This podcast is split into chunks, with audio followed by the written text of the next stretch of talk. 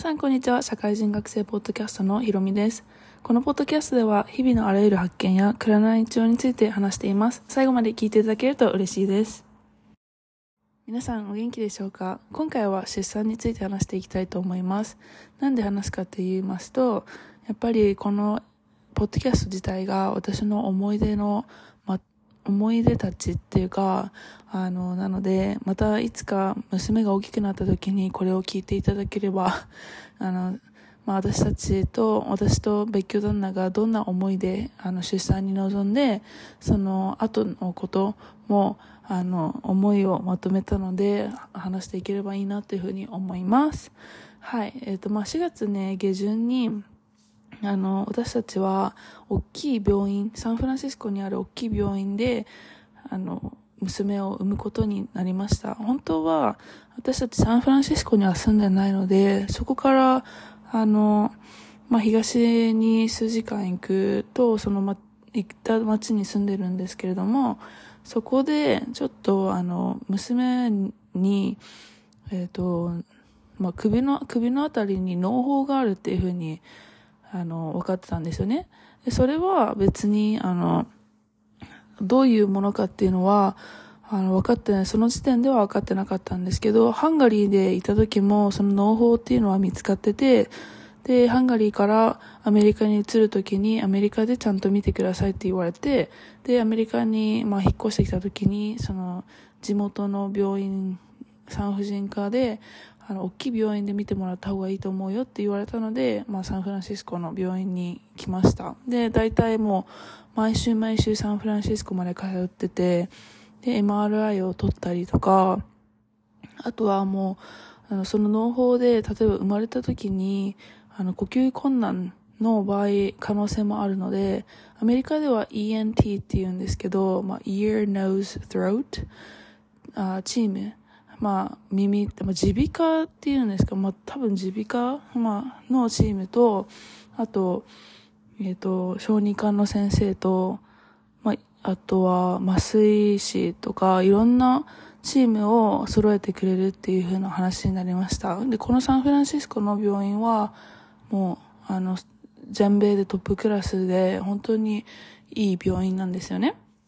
ただ、なんか、その農法自体がどんな農法なのかっていうのは、生まれてからではないとわからないので、そこで出産になって、まあ、4月下旬に、その誘発分娩になりました。誘発分娩にしたのも、その農法があったからで、計画的に分娩した方が、そのチームもちゃんとその場に揃っていられるっていう部分で、そういう風になったんですけど、で、まあ、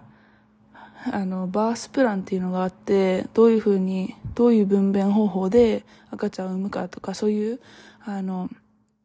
あの、そういうふうな、あの、計画を立てるんですけど、あすいません。ちなみにまだ声は枯れています。別に暗い、暗いわけじゃないんですけど、ちょっと喉が痛くて。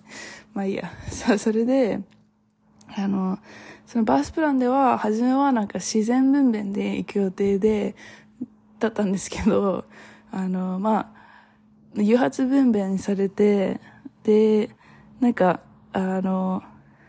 分、え陣痛を促す促進剤を入れ入れられたんですね。まあ、まず4月の下旬の夜に入院して、で、そこから、分、えっと、陣痛を促す促進剤を入れられて、で、だんだんと陣痛を感じてくるわけですよ。その痛みっていうのは、あもうねあ、言葉では表せないんですけど、腰痛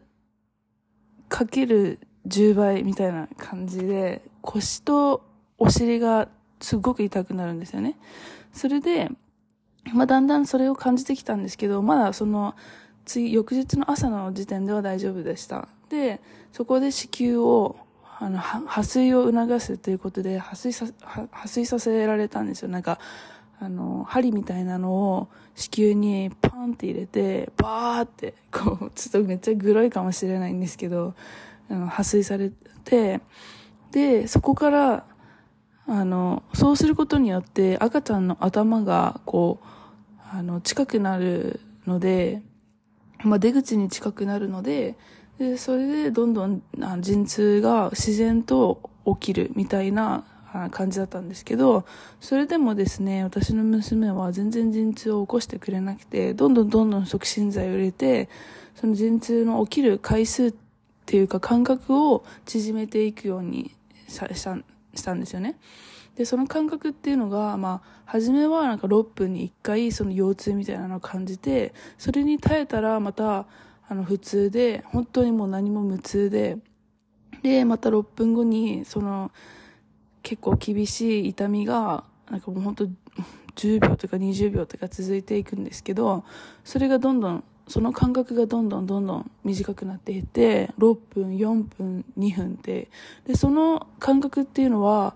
あの、大体もう2時間とか3時間ごとに縮まっていくんですよね。で、それも、あの、促進剤でされました。だからね、娘はね、まだ全然ね、子宮の中にいる予定だったみたいなんですけど、まあ、その促進剤によってですね、陣痛が起きて、ああ、もう外出なきゃいけないのか、みたいな感じだったと思うんですけど、それで、で、もうね、本当に耐えられなかったですね、私。あの、その子宮口っていうなんか出口がどんどんどんどんその陣痛によって大きく開いていくんですけど、まあ、その最大が10センチで、6センチぐらいになった時に、もう私、無痛分娩に 変更しますって言ったんですよ。もうね、あの、あの、陣痛の間隔が4分くらいの時には、看護師さんに、これ多分絶対無痛にした方がいいよっていうふうに言われてて、あの、この病院で95%はみんな無痛だからって言われたんですけど、あの、日本って70とか80%以上はみんな不自然って言うじゃないですか。だから、無痛が怖いわけじゃないですけど、なんか薬入れられるんじゃないかなっていう、なんか恐怖で、私なんか初めは痛み止めみたいなのをもらって陣痛に頼ったんですけど、もうそれもなんか、1時間も効かずにすぐにその陣痛の痛みっていうのが戻ってきたりしたんで、なんか、この病院、すごいトップクラスの病院の人たちが、みんな無痛でやってるよって聞いて、あ、じゃあもう無痛で、みたいになって あの、エピドローっていうんですけど、あの、その麻酔を入れ、背中に入れてもらいました。そしたらもうね、天国ですよ。もう何も感じませんでしたね。なんか、うわーと思って、なんでこれ早く、もっと早くしなかったんだろうっていうぐらい何も感じず、感じずに、で、そこから、あの、まあ、破水からですね、10時間ぐらい経った時に、あの、だんだんと、その陣痛の感覚が戻ってきたんですよ。え、やばと思って。なんかそのエピドローっていうのは自分で足したりできるんですよ。で、なんか、なんかボタンみたいなのを渡されて、陣痛が来たと思ったらこれを押してみたいな感じでいいのかよって思ったんですけど、まあ、それを押して、あの自分で痛みをコントロールできてたんですけど、そんで、なんか10時間ぐらい経った時に絶対にこれも、なんか子宮口全開じゃないかなって思ってたんですよね。でもなんかお医者さんが忙しすぎて、あ全然こう対応してくれなくて、そこから2時間ぐらい待って、まあ、11時間、12時間経った時に、なんかやっと先生が来てくれて、あ、やばいみたいな、もう、もう頭出てるよみたいな感じで言われて、え、マジかみたいな。でもそれも、全く感じなかったんですよ。それがもう無痛分娩の素晴らしいところで、多分ね、これ聞いてる方、うわーって思ってるかもしれないですけど、私はこれからもずっと無痛分娩に行こうって思ったぐらい、それぐらい陣痛が普通に楽でしたね。で、そこから、あの、もう本当ドキドキしてて、で、私の、まあ、別居ではない別居旦那と、あと、あの、まあ、義理のお母さんが立ち会ってくれてですね、ちゃんとカメラ持って、で、オペ室、私たちはオペ室で、あの、出産したんですよね。やっぱりその農法が見つかってたので、あの、すぐにあの、オペでき、何かがあってもオペができるようにっていう風に整えてくれてました。もうね、そっからはね、めちゃくちゃ早くて、15分ぐらいでね、娘がね、おぎゃーって泣いてくれて、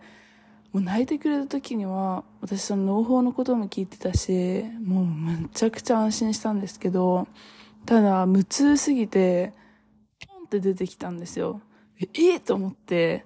本当にびっくりしましたね。なんかこんなに簡単に人間が生まれるのかっていうくらい簡単に生まれたような気がして、その時は。あの、もうびっくりしたし、なんか麻酔だから結構こう、肺になってるわけですよ。だからなんかもう、何が何だかわからないみたいな感じで、なんか、あの、お医者さんが10名くらいですね、見守ってくれて、全員、あの、あの、女の先生で、みんな拍手とか、いろんなもう歓声を上げてくれて、みんながなんか、あ のハイタッチしてくれてましたね。みんな本当に優しい、あの、女医さんたちで。で、そっからですね、ちょっと、もうほんと少し触った後に、すぐ、あの、オペ室に連れて行かれて、うわーと思って、もうちょっと触りたかったなって思ったんですけど、まあ、しょうがないからオペ室に連れて行かれました。そしたら、なんか、その時はですね、なんか、まあまだわからないみたいな感じだったんですよね。で、私は私でもう、ちょっと回復しないといけないので、ポストパラトムって言って、なんか産後し、産後に入る部屋。で、アメリカの場合は通常2日で退院なんですけど、だから、まあ、その2日間ですね、あの、娘は NICU に入れられて、で、NICU とその、まあ、部屋、私がいた部屋っていうのが、まあ、だ、だいたい、まあ、1分くらいで着くところなんですけど、そこをも行ったり来たりしてて、で、私の、まあ、病、病室は、こう、個室で、本当食べ物たあの頼み放題でめちゃくちゃ良かったですシャワーとか全部ついてて、何でも頼み放題で。で、お医者さんもすごくいい方ばっかりで、本当に本当になんか、あの、5つ星ホテルに泊まってるんじゃないかってぐらい素晴らしい対応していただきました。で、NICU で娘に、まあ、再会して、で、その時ね、もうなんか、あの、まあね、私自身は痛い。普通に痛み止めでなんとかやっていけてるみたいな感じだったんですよね。で、で、肝心の娘はっていうと、その、私、どこに農法があるのかわからないぐらい、あの、あ、その、私の娘の顔が結構ぽっちゃりしてて、めちゃくちゃ可愛いなって思ったのが印象だ、すごい印象的だったんですけど、それで、なんか、そのぽっちゃりしたちょっとなんか二重顎になってたんですよね。その二重顎の部分が脳胞だよっていう風に言われてて、でも、可愛すぎてわからなかったんですよ。でも確かになんか、あの、初めは、あの、娘、二日間ですね、最初の二日間は、あの、やっぱりその脳胞でどういう、どういった、あの、影響が、影響があるかわからなかったので、点滴で一応過ごしてたんですよ。なんですけど、あの、やっぱり授乳もしなければいけないし、なんかドナーミルクとかも使って、あの、普通に食べさせてみようみたいな話になった時に、あの、ちょっと、やっぱり飲み込む時にこう、辛そうだったんですよね。で、そしたら、お医者さんが、これは多分 MRI 取った方がいいんじゃないかって言われて、MRI を取って、MRI を取ると、やっぱり脳胞はある。だけど、その脳胞っていうのが、その、脳胞が何かっていうと、やっぱ、普通なら脳胞はあったとしても、生まれてくる時には閉じてるものなんですよね。なんかトンネルみたいな、あの、管みたいなになってて、で、普通なら生まれた時にはそこはもう閉じちゃって、で、あの、何も液体とか入らないんですけど、娘の場合は、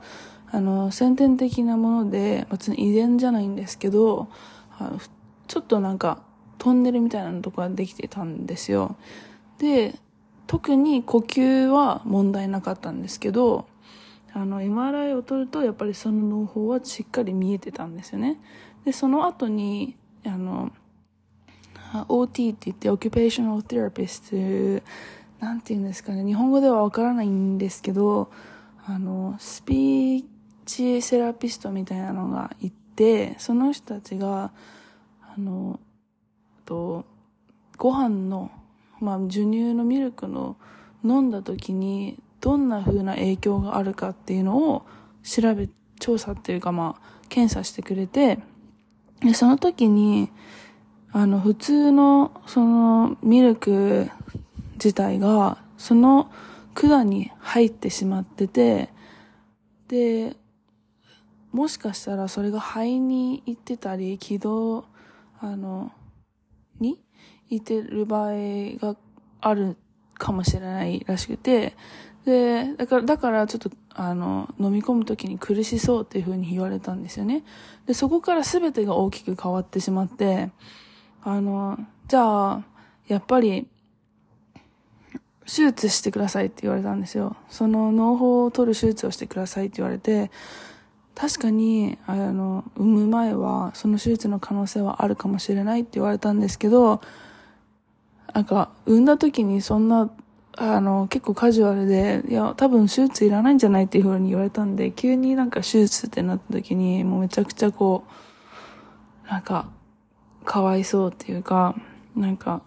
かわいそうって思ったのもそうなん、いろんな管にね、繋がれて生まれたばっかりで、かわいそうっていう風に思ったのもそうなんですけど、あの、その脳胞を取り除く手術を、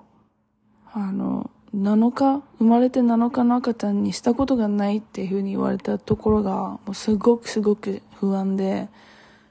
生まれたばかりで、あの、まだ何も、あの、免疫がついての、ついてない状態に、そういうこ、そういう手術をしてもいいのかなっていうふうに私はすごい心配になったんですよ。なので、初めは、もう、もうその時点で一週間私は病院に行って、あの入院してて、MRI とかその、いろんな飲み込みを、あの、見る検査とかもしてて、もう一週間いたんで、もう帰りたいと思ってたし、そんな子供、自分の子供を、そんな手術の、でね、あの、もうかわいそうなことをしたくないって思ったので、帰りたいから、あの、今のところはノーって言って、で、少し免疫がついたところで取り除くのはどうですかっていうふうな話をしたんですよ。でそしたら、なんか、まあちょっと考えさせてくれっていうふうに言われて、で、私たちもずっと考えてたんですよ。でもうね、結構そこで、なんか精神的に来てましたね、私たちは。やっぱり本当にかわいそうだし、なんか申し訳なくて、だけど、この農法を取り取り除かなかったら感染する場合もあるんですよね。やっぱりいろんなあの液体がこうどんどんどんどん入っていってあの呼吸呼吸が苦しくなってしまったりとかいろんなリスクは考えられたんでじゃあ本当に大丈夫なのかっていうふうにあのこ大丈夫かどうかっていうのを確認しようってなってもうね20以上のお医者さんにまあもちろんね、そのサンフランシスコのだあの病院っていうのは、本当にトップクラスなので、まあもちろん信頼はしてるんですけど、自分が親として、自分自身がその娘の、あの、手術の あの、責任を得るかっていう部分で自分を信頼できるかどうかが、やっぱり、なんか、そこが一番なんか、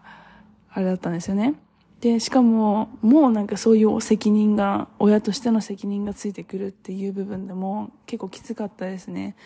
なんか、娘のことを考えると、絶対に農法は取り除いた方がいいんですけど、でも、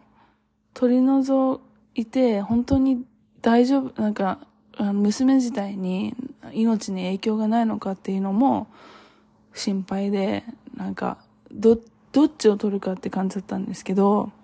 本当によくよく、本当によく考えて、いろんなお医者さんに聞いて、どれくらいのリスクがあるのか、彼らがこれからいろんな、まあ、手術にあたって、なんかもう本当に何十個も質問を夜な夜な考えてですね、全部聞いて、もうなんか聞いてる時もなんかすごい涙が出てきてしまって、あの、本当にこの手術成功するのかなってすっごい考えてましたね。あの、脳胞自体は なんか、あの、ね、普通に取り除いて、なんか成功しない確率の方が低いっていうぐらい結構カジュアルなものなんですけど、やっぱ生まれたばかりの赤ちゃんに、しかも本当に出会ったばかりの子に、そんなことをしていいのかっていうふうに思いましたね。で、まあ、別居ではない別居旦那とね、だいぶ話し合って、もう二人で泣いて、で、よし、もう、娘がこれからね、人生を歩む上で農法があったら、もしかしたら良くないかもしれないし、今取り除ける部分で取り除いた方が、緊急時の場合、それを対応する方が大変になってくると思うから、今もうやっとこうっていう風になりましたね。いや、もう20分くらい話して結構長いですね。すいません。そう、それで、あの、まあ、取り除くことになりまして、で、私がすごい、あの、結構心配だったのは、全身麻酔するんですよ。で、MRI の時も、全身麻酔して戻ってきた娘を見た時に、なんかもうその後6時間ぐらい全然起きなくて、もう本当悲しかったんですよね。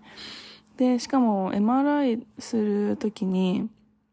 あの、その全身麻酔をする6時間前も食べれなくって、で、その6時間後も食べれなかったんで、12時間食べてなかったわけですよ。で、しかもそこから遅延が発生して、もうだいぶ、結局18時間ぐらい娘は食べれなかったんですよね。だからそこを考慮してほしいっていうふうに言って、お医者さんになんか娘が食べれない、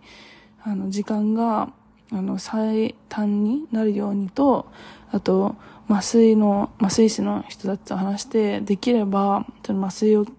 聞くときに、を聞かせるときに、本当に最小限にしてくださいって、もう、あかあまりにもかわいそうですっていうふうに言って、そしたら、も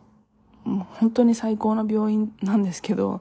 すべて娘を優先してくれて、一番初め、まあ、朝の7時半にオペに入って、もうすぐ帰ってきましたね。もう9時までには帰って、あの、戻ってきて、で、お医者さんが、あの、成功しました。本当にもう何ともないと思う、何ともないように、あの、これこれをしてとか言って全部教えてもらって、で、その、普通なら、あの、その除去するっていうのも、除去っていうよりかは、その、農法の、その管の、まあ、トンネルの部分を塞ぐっていう意味で、なんか、何かを入れるんですよね。入れて塞ぐんですけど、入れて塞いでも、もしかしたらまたそこに、あの、何かが、あの、まあ、また、あの、その詰まったものが取れるかもしれないので、縫ったらしいんですよね。